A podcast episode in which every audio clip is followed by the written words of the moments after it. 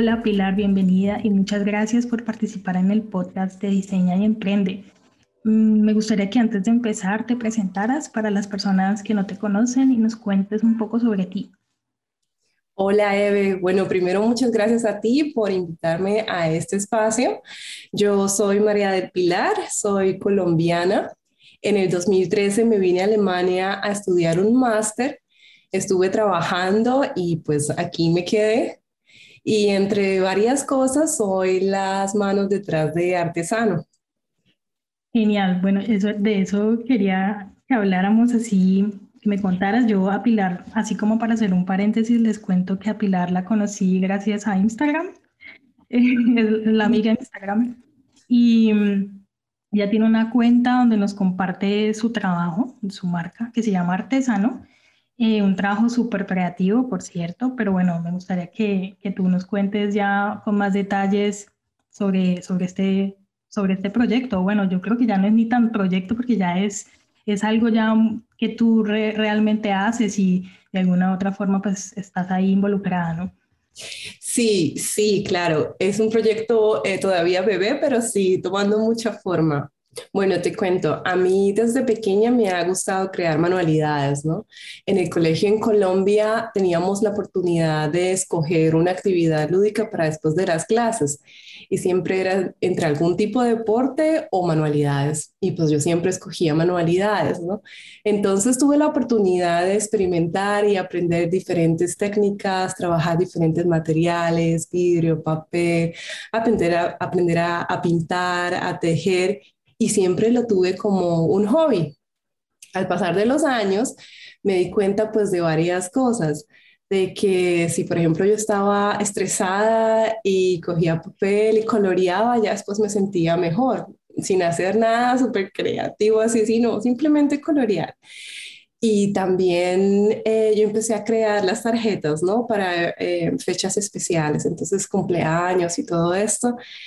Y pues ahí eran dos aspectos. Primero yo empecé a crear y dije, ve, pues no me quedó tan, tan feita, quedó bonita. Entonces yo me sentía muy orgullosa de lo que había creado y después siempre está la reacción de la persona que recibía esa carta, que aún lo hace porque aún lo hago y siempre es esa emoción, ay, lo creaste para mí, todo ese tiempo que le pusiste y es algo original y único. Entonces, pues basado en, esas experiencias y en otras ideas, nace Artesano, que es un concepto que reúne básicamente tres aspectos. El desarrollo de la creatividad, que aunque nosotros normalmente relacionamos creatividad con arte, la creatividad es esa capacidad de, de desarrollar y expresar nuestras propias ideas a nuestra manera, ¿no? Y crear con las manos es una forma de fortalecer ese músculo de la creatividad, porque todos somos creativos, solo debemos descubrirlo. El segundo aspecto es ese de sentirnos bien. Hay un libro que se llama eh, The Creativity Cure. Está escrito por una pareja. Ella es psiquiatra y él es cirujano de mano. Eh, Kerry y Alton Barron. Y ellos explican en este libro cómo puede construir uno felicidad con las manos.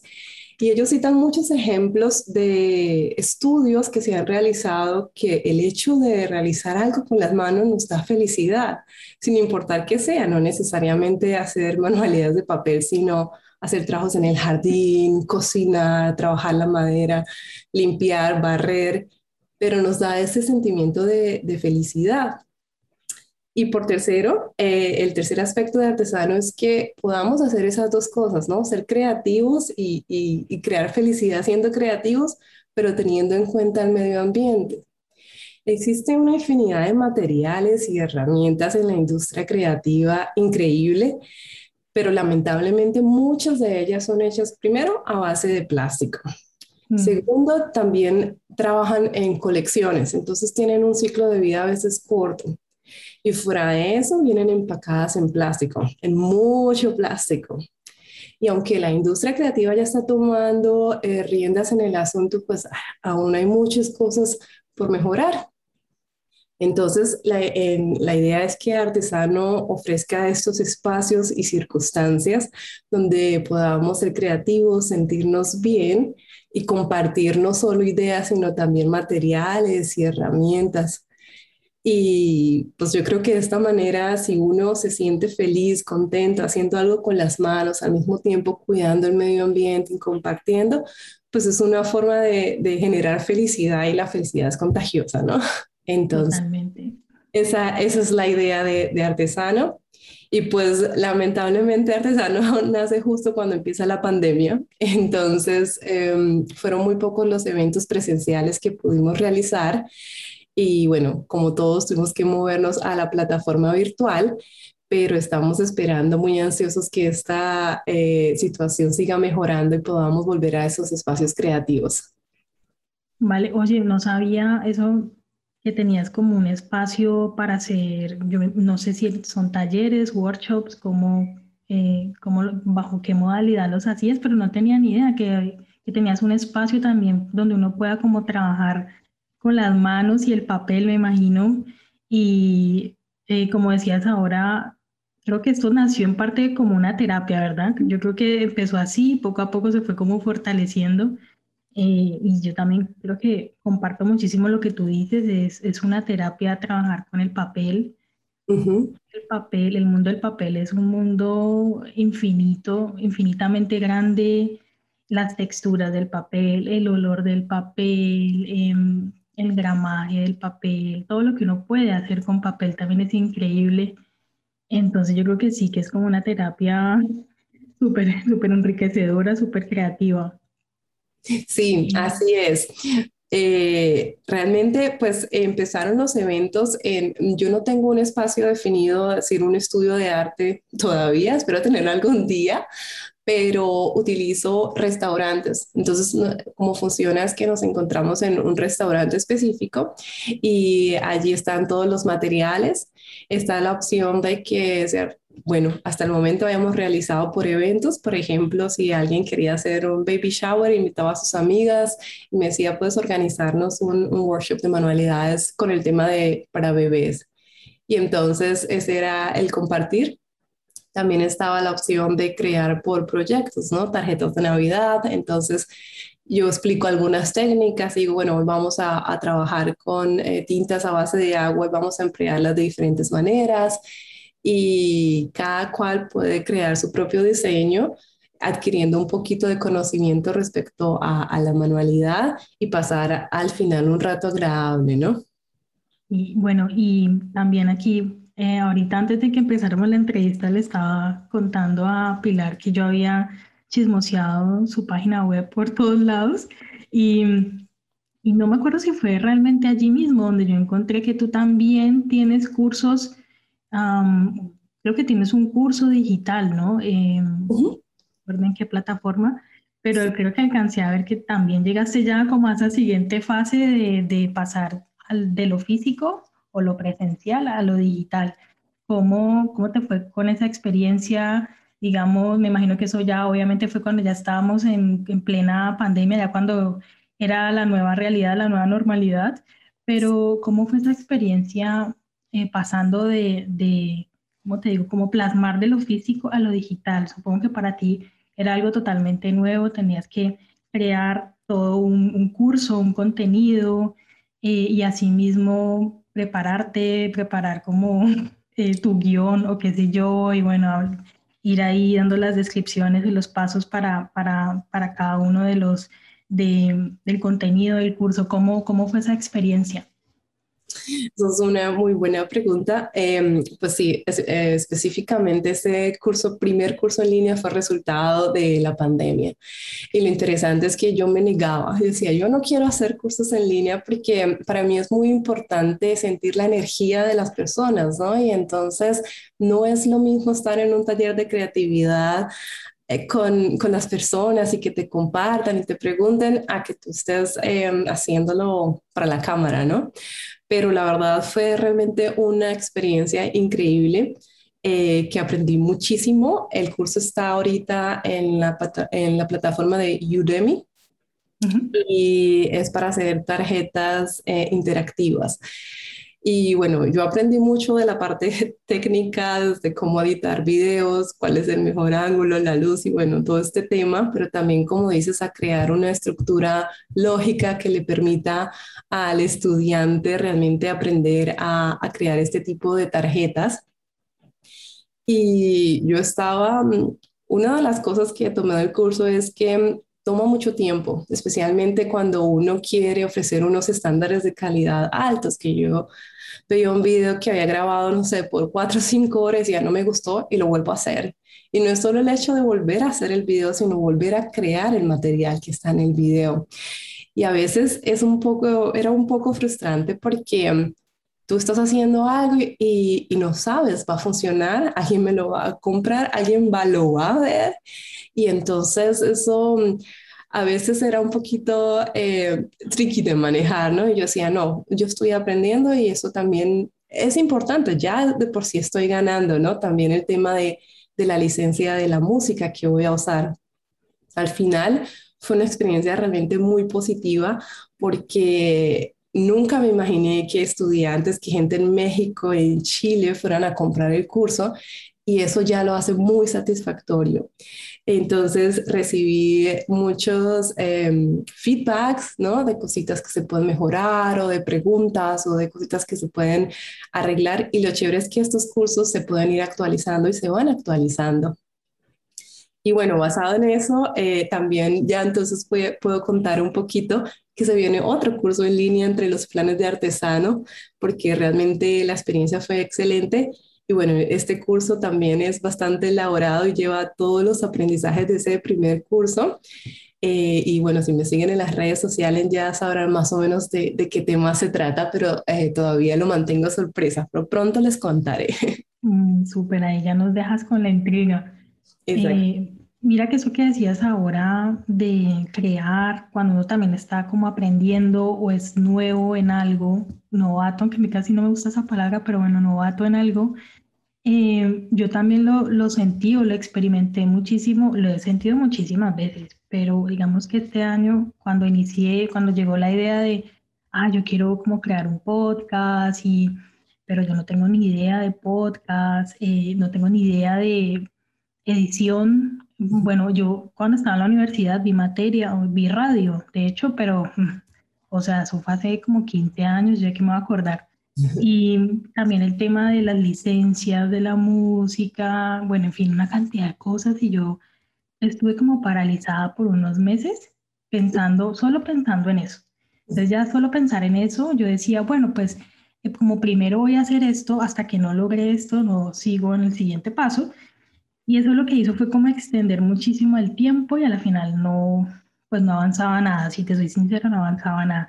Y después, bueno, dije, voy a empezar haciendo como un curso y poco a poco me voy animando a ver si por fin despego la idea. Y claro, cuando estaba haciendo ya todo eso, o sea, cuando ya era como una realidad, que ya había hecho un logo y todo, yo también por dentro pensaba, no, yo haciendo esto, yo pues como que no tengo ni idea, mi voz es horrible, no, pues como que esa, esa sensación de que no me gusta mi voz, eh, no me van a ver tres gatos me van a escuchar tres gatos apenas, ¿qué es esto? O sea, como que todas esas inquietudes que lo único que te hacen es como eh, dudar de tus capacidades. Y a la final dije, no, pues no me importa, pues esto es aprendizaje, todas las críticas y todo lo que venga, bienvenido sea porque pues estoy aprendiendo y lo importante es despegar. Sí. Despegar y, y bueno, ya al día de hoy creo que no estoy muy segura, pero yo creo que sí voy a continuar con lo del podcast y se me han ocurrido muchas otras ideas eh, a raíz de esto, así como tú decías ahora, es más, ya viene un nuevo curso y me imagino que ahora eso también te ha traído más experiencia y te ha aportado más ideas y ahora dices, bueno, pues voy a hacer otro. Entonces sí, yo creo que es como eh, empezar con lo poquito que uno tenga, pero empezar y, e ir aprendiendo. Eso es como lo más importante. Así bueno, y entonces en Artesano estás tú solita en ese proyecto, ¿verdad? Eh, relativamente, pues yo no me atrevo a decir que sola porque en realidad, em, en teoría sí, pero tengo mucho respaldo de, de, mi familia, de mis amigos, de mi hermana. Eh, mis hermanas, mis cuñados, ¿no? Porque tú sabes que mm, al principio, pues uno es el de todero, ¿no? Este, tiene que uno aprender en todas las áreas, eh, hacer un poquito aquí, un poquito allá y apoyarse también en la gente de su entorno y pues yo en eso soy muy afortunada. Yo digo que, que mi esposo es el departamento de Haití y entonces tengo también a, a, mi cuñado que es el fotógrafo, tengo a mi hermana que, que tiene todos los roles también de psicóloga, apoyo, eh, finanzas. Entonces, este es en teoría un gran grupo de respaldo, pero, pero bueno, yo soy inicialmente la que está primordialmente con artesano. Vale, y eso te iba a preguntar, ¿cómo haces tú para gestionar, digamos, eh, tus redes sociales, tu, tu, tu, página web. Ahora, por ejemplo, el curso online, porque, bueno, estás tú allí, pero tienes gente que te ayuda, personas muy cercanas, pero de todas maneras, ¿cómo haces para organizarte eh, y llegar ahí con todas estas cosas que yo sé que a veces eso como que lo, lo agobia a uno pensar, uy, tengo que actualizar esto en la página web o tengo que postear algo en Instagram porque si no como que el algoritmo me va olvidando o la gente también, a veces no tanto el algoritmo, sino la gente se va olvidando que uno existe, que uno está allí y eso lo va agobiando a uno, pero tú cómo haces para, como para estar allí y, y estar eh, actualizando todas tus cosas o estar como al día en todo. Pues em, yo, yo he aprendido en este tiempo que es muy retador estar como siempre perfecto en todos los canales, ¿no? Actualizados en todos, que es posible avanzar, pero digo, si tienes varias cosas, pues y distribuyes un poquito de tiempo a cada una, no es lo mismo que le dediques un tiempo a una específica, te enfoques y avances un montón en esta. Entonces yo mi, mi práctica antes era un poquito a todo.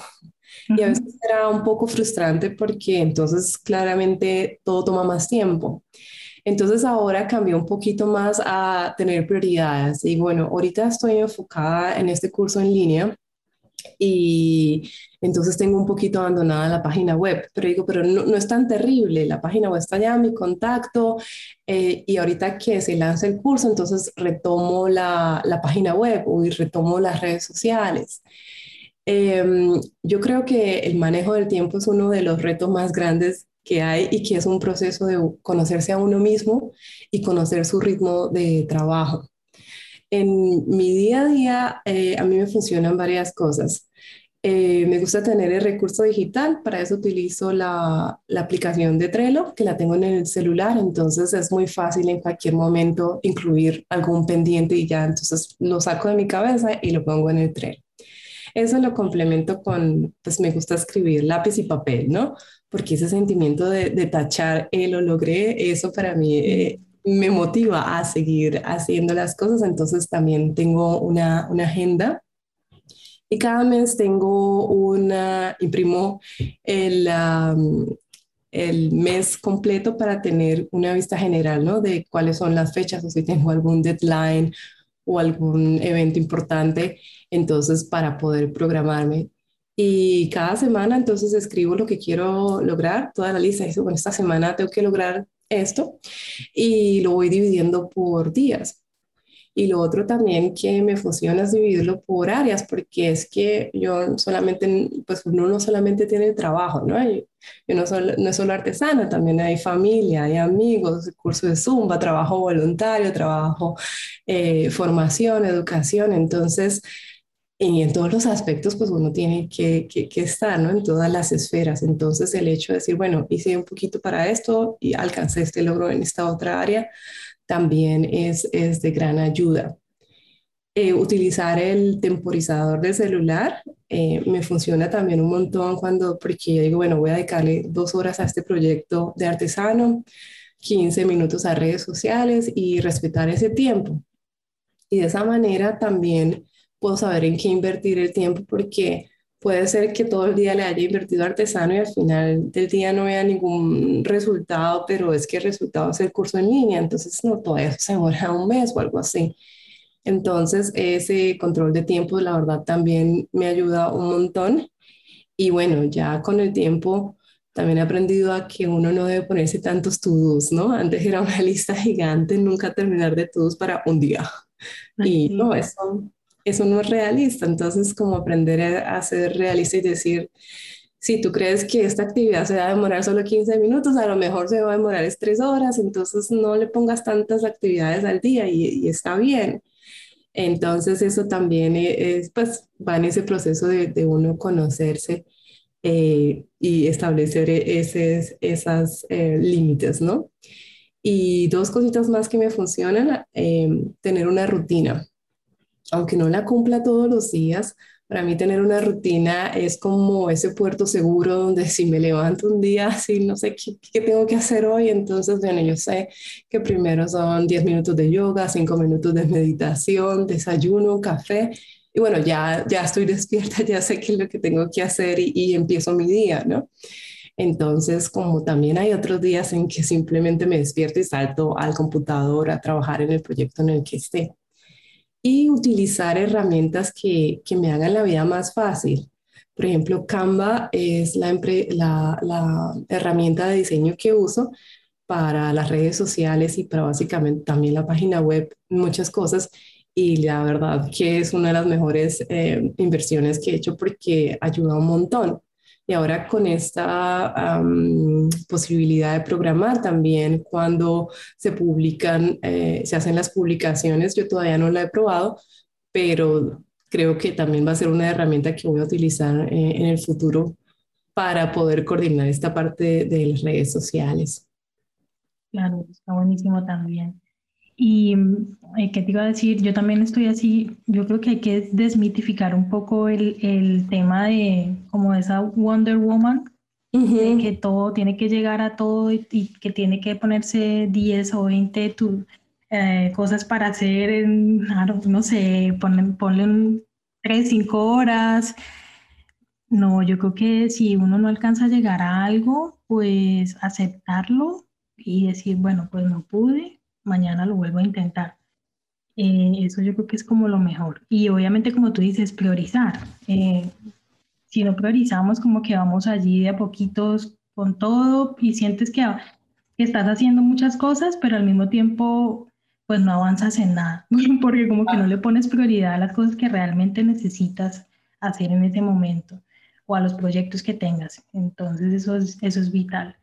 Bueno, y ¿Cómo ha sido tu experiencia aquí en Alemania, por ejemplo? O sea, te lo pregunto, trabajando, o sea, en la experiencia trabajando, sé que tú también, como nos comentabas ahora, no solamente estás con artesanos, sino que también tienes otras cosas. Eh, creo que también trabajas como instructora de Zumba, algo así. Eh, ¿Cómo ha sido esa experiencia en general aquí en Alemania para ti? Bueno, yo he tenido la oportunidad de estar de las dos partes, ¿no? De trabajar para una empresa acá en Alemania, que eso tiene muchos aspectos positivos, ¿no? Pues la flexibilidad de tiempo, trabajo remoto y la remuneración, aunque ya con, con la pandemia eso, eso cambió y el, el trabajo remoto ya es más normalizado, ¿no? Y por otro lado está la experiencia de trabajar como independiente, acá que ha sido desafiante y enriquecedora, ¿no?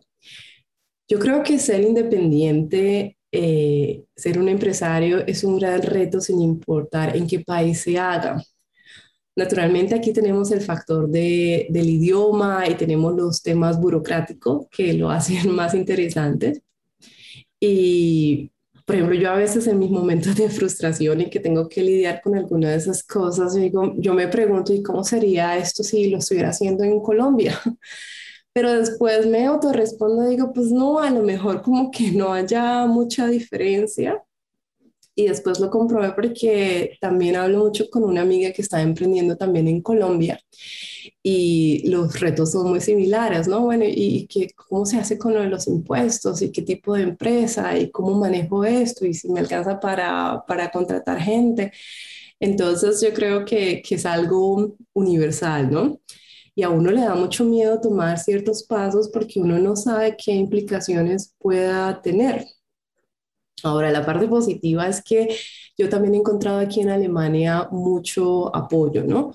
Y lo importante es tener el conocimiento para poder romper esos miedos.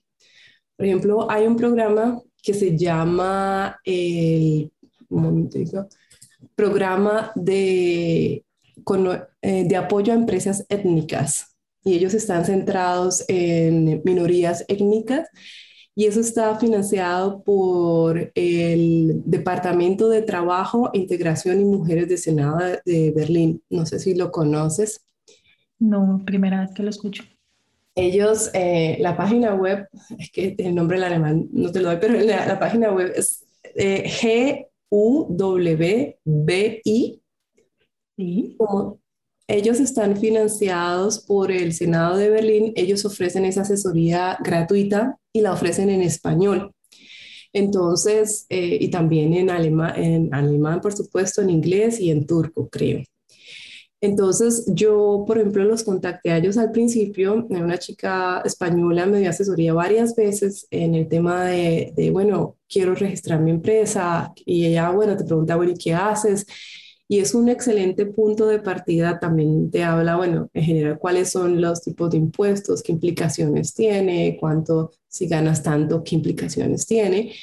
E incluso si quieres registrar el formulario de, de, empresa, ella te ayuda a diligenciarlo o ellos eh, ofrecen ese, ese apoyo lo cual a mí me parece muy excelente porque pues una cosa es que a uno alguien le explique en su idioma, a uno tratar de entender en alemán que de, por sí gente alemán no entiende y también tiene temor de, de registrarse, por ejemplo, una empresa porque tampoco entienden y no, no sabe las implicaciones. Entonces es un excelente punto de partida. Obviamente hay que asesorarse más también con un revisor fiscal y, más información, pero es un, es un, muy buen punto. Y por otro lado están eh, para los negocios específicamente creativos, hechos a mano, eh, de productos eh, hechos a mano, eh, he descubierto que hay muchos creative business coaches. Mm, yo, por ejemplo, también tuve la oportunidad de una cita con una chica y ellos también te asesoran, pero esto ya es, es un poco más costoso porque sí hay que pagar por esa asesoría, pero te puedan ayudar con las preguntas y claramente dependiendo en qué fase de tu negocio vayas, puede ser útil o, realmente esa inversión puede esperar a que la idea vaya madurando un poco. Y están también las comunidades de latinos emprendedores aquí en Alemania. Yo estoy en varios grupos. Mm, para ser sincera, no he encontrado el que, el que, que yo diga uno, este es, tiene la información valiosa, pero pues siempre en cada uno de ellos puedes encontrar un comentario eh, que puede ser también útil o cositas que te pueden ayudar, ¿no? Entonces, eh, conclusión, es, es desafiante, pero se puede y bueno, que vale mucho la pena tomar ese, ese riesgo, ese primer paso y aprender. Totalmente. Bueno, Pilar, y ya nos adelantaste un poquito de lo que viene para Artesano, pero no sé si quieres contarnos un poco más de cuáles son tus planes para los próximos meses, así como a corto o mediano plazo. Sí, claro, hay muchos planes. En el mediano y en el corto plano, eh, plazo se vienen cursos virtuales. Hay uno que, que ya está, digamos que un 60% listo.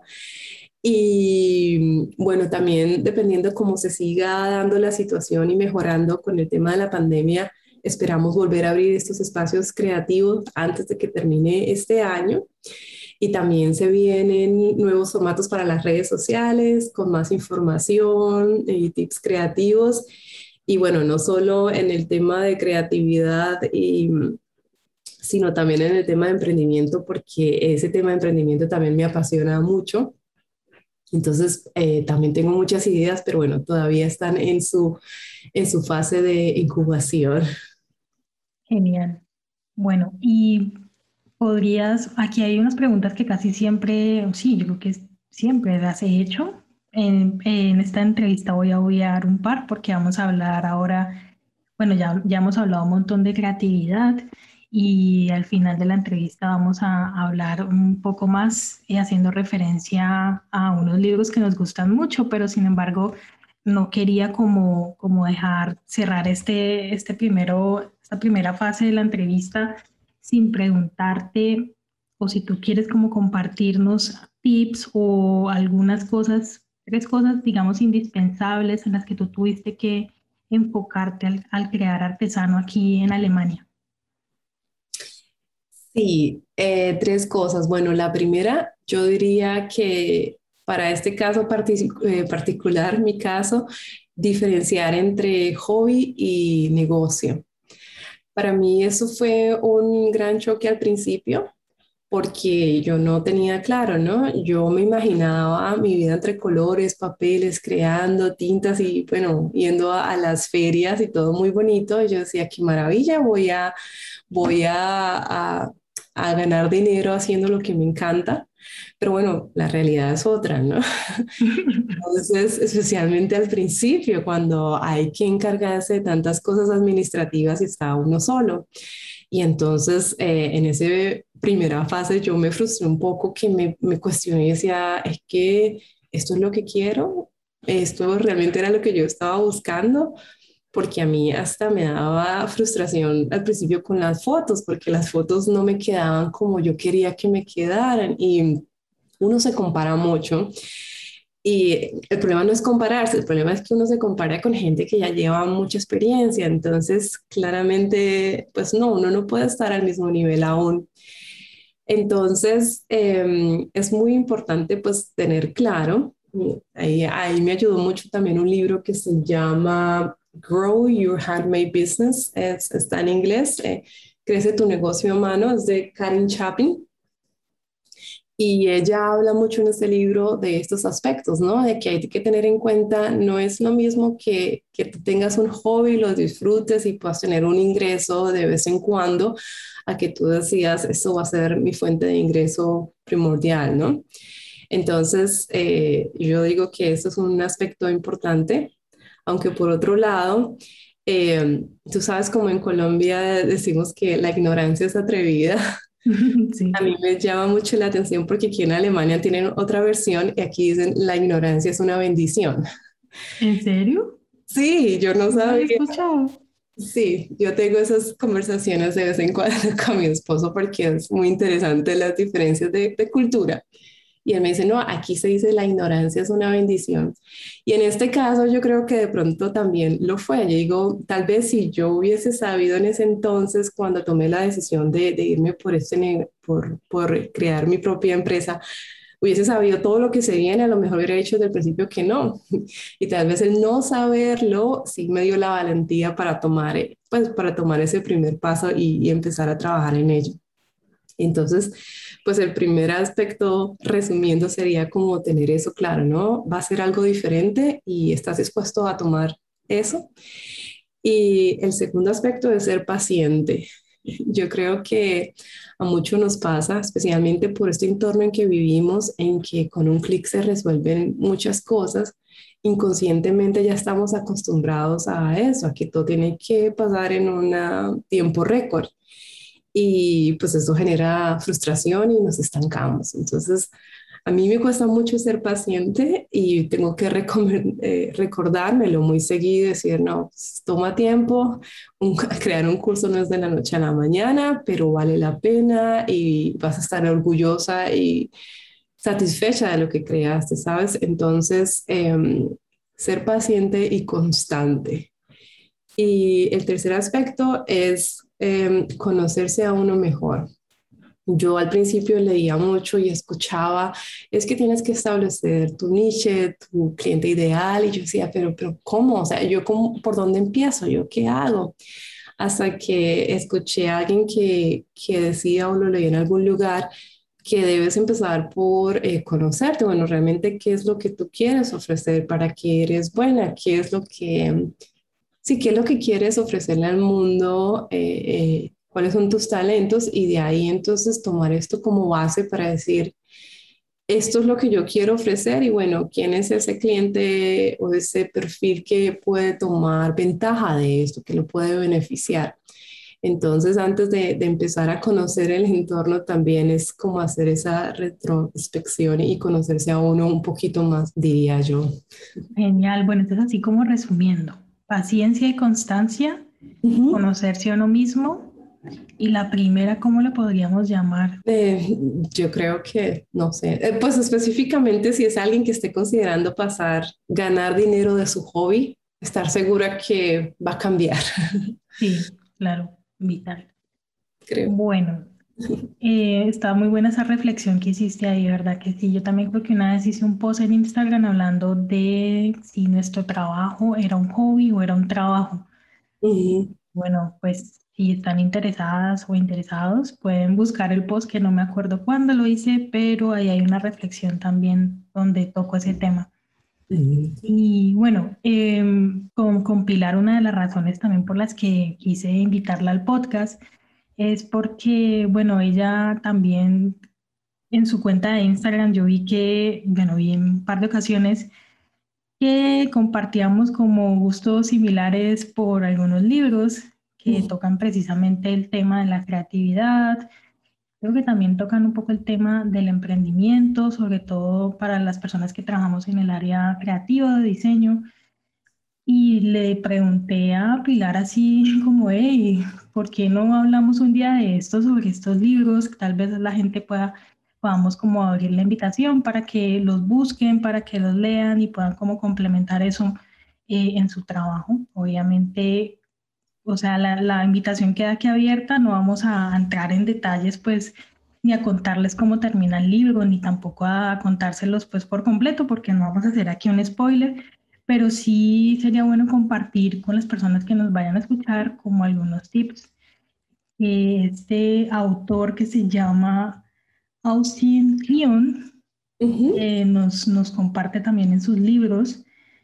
Eh, bueno, nosotras ahorita antes de que empezara la entrevista estábamos hablando un poco. Este autor tiene varios libros, como les decía, son consejos básicamente para artistas, diseñadores, creativos y tiene un par de libros que nos han llamado bastante la atención y que hemos coincidido en, leerlos, que son Aprende a promocionar tu trabajo y el otro, eh, no me acuerdo ya. Roba como un artista. Roba como un artista, sí, like an artist. Exacto. Eh, bueno, y yo me leí Still Like an Artist completo, pero aprendí a promocionar tu trabajo, no me lo he leído todo. Sin embargo, como que de, tal vez aprende a promocionar tu trabajo, sea como el del que podríamos hablar un poco más, porque em, creo que a la gente le puede interesar bastante este tema. Yo considero que este eh, autor como que nos cuenta de una forma muy, realmente muy resumida, pero al mismo tiempo muy lúdica, no sé, como que los libros uno se los lee, yo creo que se, se los puede leer en un día. Si no tienes nada que hacer, te lo puedes leer en un día. Sí, él usa mucho los ejemplos, me gusta mucho porque él como que es muy fan del sketch, de hacer dibujos, también de, de jugar con el lápiz y el papel y poner sus ideas, plasmarlas allí. Me gusta mucho la forma como él, digamos, nos da consejos para que nosotros también nos atrevamos a mostrar nuestro trabajo, pero no solamente el trabajo, sino también mostrar los procesos, cómo llega uno a, ese, a esa pieza gráfica, a ese producto, hasta un servicio, digamos, mostrar todo el proceso. Y creo que tiene toda la razón, porque si bien la parte final es muy interesante y muy satisfactoria, yo creo que uno disfruta más el proceso. La gente también disfruta mucho viendo el proceso. Entonces, y por ejemplo, digamos, tu trabajo, yo creo que eh, es toda una terapia. El proceso es toda una terapia porque estás creando una pieza desde cero con tus propias manos. Entonces, cae como anillo al dedo el libro porque, claro, nos da como ejemplos súper valiosos sobre este tema. Eh, no sé a ti de pronto algo que te haya llamado la atención, que se te haya quedado los miles de ejemplos que él nos da? Pues, pues sí, yo te cuento que una anécdota también muy interesante y es que ese libro me lo regaló un muy buen amigo de cumpleaños y lo interesante fue que, pues como tú dijiste, ¿no? Es muy fácil de leer, muy sencillo y muy puntual y entonces enseguida yo me lo empecé a leer y porque me empecé a leer el libro y empecé como a practicar lo que él recomienda, fue que yo hice el post de que me regalaron ese libro y así fue que nos conocimos. Pues, si no, no, no estuviéramos aquí charlando, ¿no? Entonces, lo que quiero decir con esto es que realmente necesita muchas cosas que a lo mejor ya sabemos, ¿no? Pero las explica de una manera que o por lo menos en mi experiencia que como que hace clic y dice, bueno, sí, arriesgate a mostrar y no tiene que ser perfecto y lo que tú dices es el proceso, no tiene que ser una carta final terminada, pero muestra cómo estás coloreando. Y la verdad que a mí me llamó mucho la atención porque fue como casi un experimento y el hecho de ver toda la reacción y todo lo que generó en la cuenta de Instagram le dio mucha vida y empecé también a interactuar y como a tener por fin ese sentimiento de comunidad, ¿no? Y ya gente ya que te comenta y que no solo te da un like o algo así, sino que realmente está eh, comprometida y que le interesa tu trabajo y participa. Entonces, em, realmente yo los dos los recomiendo mucho. A mí personalmente me gustó mucho más el de muestra tu trabajo. Y uno de los ejemplos que se me quedó grabado porque me sentí muy identificada es que, eh, bueno, él, él, dice que aprovecha para hacer em, eh, network en eventos sociales, ¿no? Y que a él también le preguntaban como que, bueno, ¿y tú qué haces? Y entonces él, no sabía qué responder porque él creo que trabajaba en eh, diseño de página web o algo así, y en la noche escribía poesía o algo y entonces yo me sentí totalmente identificada porque antes, eh, bueno, yo trabajé varios años como ingeniera industrial, gestora de proyectos, ¿no? Entonces, pues alguien me preguntaba, no, pues estoy trabajando en este proyecto, esto es lo que hago, project manager y fin de la conversación.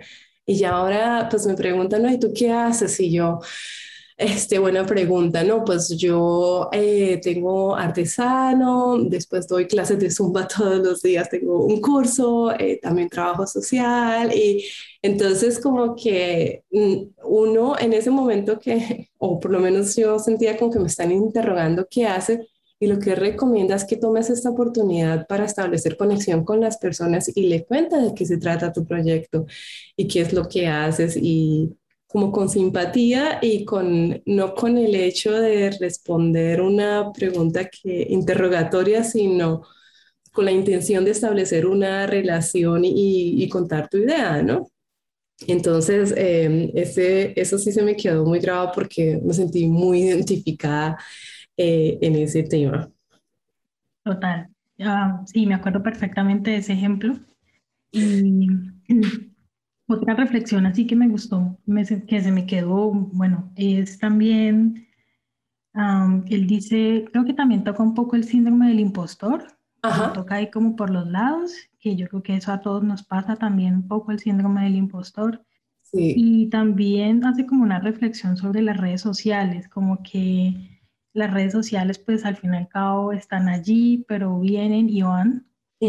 Como que, y sí, tenemos ejemplos de redes sociales de hace 15 años que ya yo creo que no existen o si existen, no sé quién realmente ingresa y, está por ahí, pero es también como mm, tratar de, eh, bueno, pues si quieres estar en varias redes sociales, pues inténtalo, pero no te olvides que siempre debe haber como una casita virtual, en este caso, bueno, él hace el ejemplo de, de un sitio web o puede ser un blog, qué sé yo, o puede ser también una plataforma que te permita tener tu eh, tu trabajo, tu portafolio y un quién soy. Sí. Pero no olvidarse siempre de tener ese espacio allí, que al fin y al cabo esto es, va a ser tu espacio siempre, no importa lo que pase en las redes sociales. Y, y de alguna forma también es como inclusivo, porque si la persona no tiene redes sociales, pues puede buscarte directamente desde, desde un sitio web sin sentirse excluido por no tener X o Y red social, ¿no? sin entrar así como, como en muchos detalles. Ese, esa reflexión me gustó bastante. Um, ¿Qué otra? A ver, así como que tengo presente. El de tomar las eh, críticas negativas, a mí también me llamó la atención porque, bueno, el estar expuesto lleva a eso, ¿no? Tú recibes cosas buenas y cosas no tan buenas y el hecho de uno poder manejar eso, que también yo creo que es como de alguna manera mm, trabajar un músculo, ¿no? Y saber identificar, porque uno es humano y uno tiene sus sentimientos, tiene sus días, tiene sus problemas, sus retos, y hay que aprender a lidiar con todas esas cosas, porque no siempre vamos a estar del mejor genio para aceptar una crítica negativa, ¿no? Entonces también esa parte me gustó mucho, esa reflexión que él hace y los consejos que da y como él cuenta de sus propias anécdotas, experiencias, eh, por lo que también ha pasado, ¿no? Sí, eso es muy cierto. creo que también hace como una reflexión sobre cómo puede uno encontrar su propia voz, como su propio, sí, como su propio estilo. A mí también creo que me lo han preguntado algunas personas como, ay, pero es que yo tengo una idea, pero realmente primero no encuentro mi estilo, no sé cuál es mi estilo, no sé cómo debería de expresarme eh, ante las personas o cómo expresar esta idea que tengo por medio de mi trabajo. Y me gusta mucho esa reflexión que él hace porque me recuerda eso, a esas preguntas que me han hecho y creo que la mejor forma de uno encontrar como su estilo y su voz es realmente, primero como tú decías ahora, conociéndose a uno mismo, obviamente, trabajando uno mucho en esa parte y también pues obviamente practicando, como, eh, pues si te gusta la pintura, pero como que todavía no sabes por qué estilo irte, qué sé yo, pues pinta, pinta y pinta todo lo que más puedas, que en ese ejercicio de pintar, en esa rutina, vas a encontrar realmente tu estilo, tu voz, lo que realmente te va a caracterizar a ti. Y sí, totalmente, me siento totalmente conectada con, con eso que él dice. Sí, ahora que tú lo mencionas, yo estaba ayer, creo que me vi una serie de Netflix, creo que ya es viejita, de, no recuerdo cómo se llama, pero yo creo que tú también la viste, es de un artista alemán, un ilustrador, eh, Christoph Niemann, y él habla también de cómo es importante, o sea, siempre tienes que practicar. Y él ya es un ilustrador súper reconocido, tantos diseños para el New York Times y bueno, pero resalta mucho, siempre tienes que practicar y, e intentar cosas nuevas y volverlo a hacer. Es como que, no es como que algún día dejas de aprender, ¿no? Y siempre vas descubriendo algo nuevo y me llamó mucho la atención porque pues yo siempre lo veía desde el tema más de ingeniería, educación o no sé, como temas más académicos, pero en el tema de la creatividad y el diseño realmente es un aspecto muy importante, ¿no? Totalmente. Sí, señora. Bueno, y otra cosa sí súper importante que yo creo que esto, yo creo que sin importar si es diseño, si trabajas en el área del diseño, eh, funciona y es documentar todo lo que uno hace. Por ejemplo, em, uno podría pensar que por tener cierto tipo de trabajo que todo es como muy, que todo está como muy instrumentalizado, no hay forma como de documentarlo. Pero yo creo que documentar todo lo que uno hace funciona para primero, para tener uno una idea de cómo es tu proceso de trabajo y a partir de ahí crear, eh, ponerle un precio, podría ser también a tu servicio, a tu producto, porque tú ya sabes que para hacer esta pieza tienes que hacer esto y esto y esto y esto requiere tanto, tanto tiempo y necesitas estos materiales o necesitas contratar a otra persona. Entonces yo creo que documentar es vital para eso y también para el día de mañana, si tienes que armar un portafolio o tienes una entrevista y tienes que mostrar lo que tú sabes hacer, pues esa parte de documentar también funciona y a la gente le gusta verlo, como bueno, ella por lo menos tiene ya un proceso documentado donde uno puede ver realmente cómo, de dónde surgen las ideas y cómo llega a ese, a ese producto o a eso final, ¿no?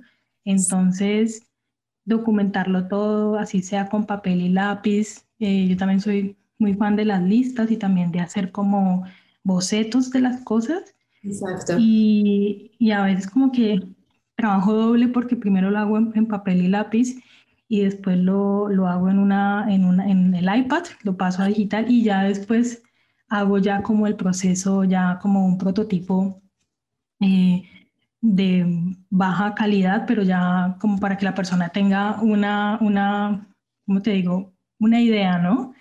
Y, pero eh, en parte es porque disfruto mucho de ese proceso de ir documentando mi trabajo paso por paso y me encanta sentarme y rayar y dibujar y escribir en papel y lápiz y después ya como que pasar la idea un poco más bonita a digital y ya de ahí ya pues oh, ahora sí, bueno, uso otro software y hago otra cosa, ¿no? Pero eso también me ha servido muchísimo para mostrarle a mis clientes eh, cuando no entienden algo, de dónde salen las ideas o cómo surgió esto, así sea, pues yo no, yo no sé dibujar, pero así sean palitos y bolitas, pero que la idea se pueda por lo menos percibir. Sí. Y eso funciona mucho también para tener material documentado, para organizar las ideas y obviamente si el día de mañana tienes ya que eh, sacar o calcular un precio de algo, pues también te va a servir porque ahí vas a tener gran parte de todo ese proceso documentado. Totalmente de acuerdo, yo creo y yo veo ese ejercicio es como una extensión es como la traducción de esa idea que se viene por el brazo y termina en, el papel y en el lápiz y, y, que en el camino se van resolviendo también muchas cosas, ¿no? Porque igual uno a veces tiene una idea y se la imagina y la visualiza de alguna manera y a la hora de plasmarla se da cuenta, no, y bueno, y si le hago este ajuste, entonces a lo mejor que mejor o no, no me lo imaginaba así, puedo hacer este cambio. Entonces yo también soy muy fan de, del proceso de ir documentando, vale totalmente la pena. Y, y, bueno, el otro, el otro libro que es eh, Still Like an Artist, Roba como un artista, creo que así como una reflexión general de ese libro, bueno, al principio yo me sentía como un poco rara porque yo sentía, bueno, este libro son puros, puras citas eh, y ejemplos de ejemplos y entonces, ¿qué es esto? Pero después dije, claro, tiene sentido, el libro es roba como un artista, él de alguna forma también está robando esos, esos ejemplos de otras personas para ponernos aquí ya como en contexto. Y, y claro, eh, a la final, pues sí, terminé también enganchada a ese libro, ese libro sí me lo leí súper rápido. Em, y, y, bueno, así como para obviamente no, no, no dar muchos detalles, creo que lo que más me gustó como la reflexión así que más se me quedó, es mm, mirar la competencia. Es, Sí es como sano mirar la competencia, todos lo hacemos realmente, pero hacerlo desde el lado del aprendizaje, es decir, no decir, como tú decías hace un rato, bueno, yo miro la competencia, pero al principio como que nos comparamos de una forma un poco negativa y a veces la competencia tiene muchos más años de experiencia y por lo tanto se puede permitir hacer muchas más cosas está bien verlo así, pero también como ah, aprender, aprender de, ella o de, de, esa persona y obviamente eh, también mirar cómo lo hace la competencia para ah, tratar de yo tratar de hacer algo mejor. O por lo menos eh, a veces también es bueno y es sano ver cómo lo hacen y yo hacer algo a partir de ahí, pero mucho mejor, algo que esa persona haga, pero que se le está olvidando eh, ofrecer o hacer, qué sé yo, ¿no? Entonces, esa, eso también es un ejercicio sano y obviamente si, si vas a mirar a la competencia y quieres hacer algo similar, pues obviamente no olvidarse de, o si lo quieres, o quieres poner un ejemplo de esa persona, no olvidarse de citar a la persona, de... Eh, cuidado ahí con el copywriting, y con robarse como ese trabajo y cambiarle el nombre y decir que lo has hecho tú cuando lo ha hecho otra persona. Entonces es como un tema delicado que a veces las personas dicen, no, es malo ver la competencia, no lo hagas porque te vas a envenenar o te vas a quedar allí queriendo hacer lo mismo cuando todavía no te lo puedes permitir. Yo creo que sí está bien y es sano mientras como que seamos conscientes de en, en, el momento en el que estamos y de lo que podemos hacer, ¿no? Sí, totalmente de acuerdo. Y en ese tema, em, también escuchaba yo hace poco un podcast de unas chicas que hablaban de como creatividad, coincidencia de creatividad o algo así, que decían que alguien lanza algún producto o hace algún diseño muy similar y lo hacen al mismo tiempo. Entonces, está el tema, me robó la idea, pero no puede ser porque lo estamos sacando al mismo tiempo. Y entonces la conclusión es, bueno, si nosotros estamos muy metidos en las redes sociales o mirando qué hace la competencia, pues a la hora de crear vamos a tener todos esos em, inputs eh, en nuestra cabeza y va a ser base también para nuestras creaciones. Entonces, de alguna manera va, a verse eh, reflejado, ¿no? Entonces, em, como tú dices, es sano hasta cierto punto eh, saber qué está pasando, ¿no? Saber qué está pasando en la industria creativa, en el diseño, em, pero también tener ese espacio para uno desarrollar y crear su propia voz, ¿no? En su propia identidad, su propio diseño, que de hecho también es una de las cosas que más me gusta de los libros de, de Austin, porque uno sabe que es el diseño de él, es una forma, usa una forma muy creativa, pero muy particular de expresar una idea, ¿no? Y de reforzar un mensaje específico. Entonces, no solo con lo que él escribe en el libro, sino con cada una de esas imágenes, eh, ya está dando un mensaje y, eso me parece genial. Eh, y ahora que dices eso, sí, tienes razón, creo que él ha ido creando su propio estilo también a partir de, de todas sus creaciones, de todos sus, bocetos.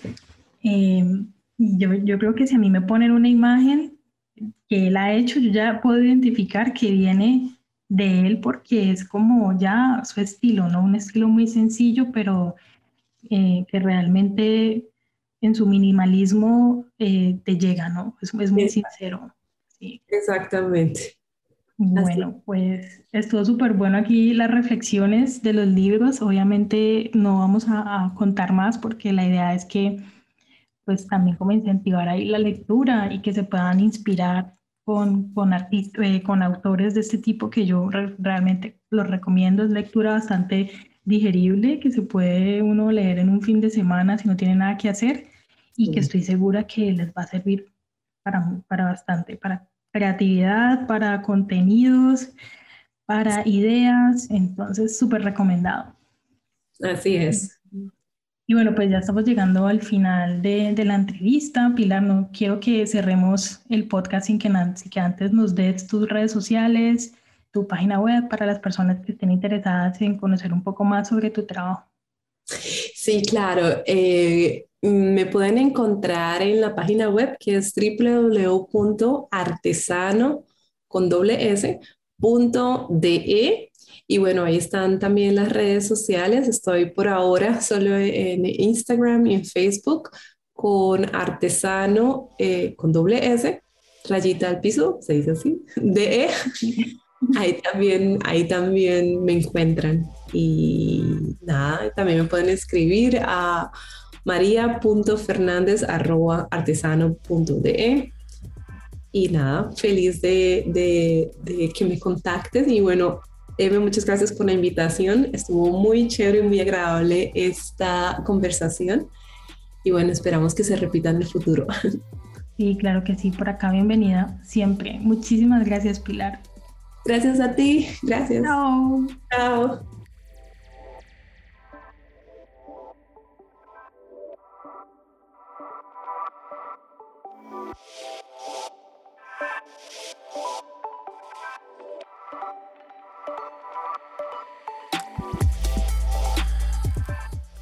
Y esto fue Diseña y Emprende, un podcast para mentes creativas.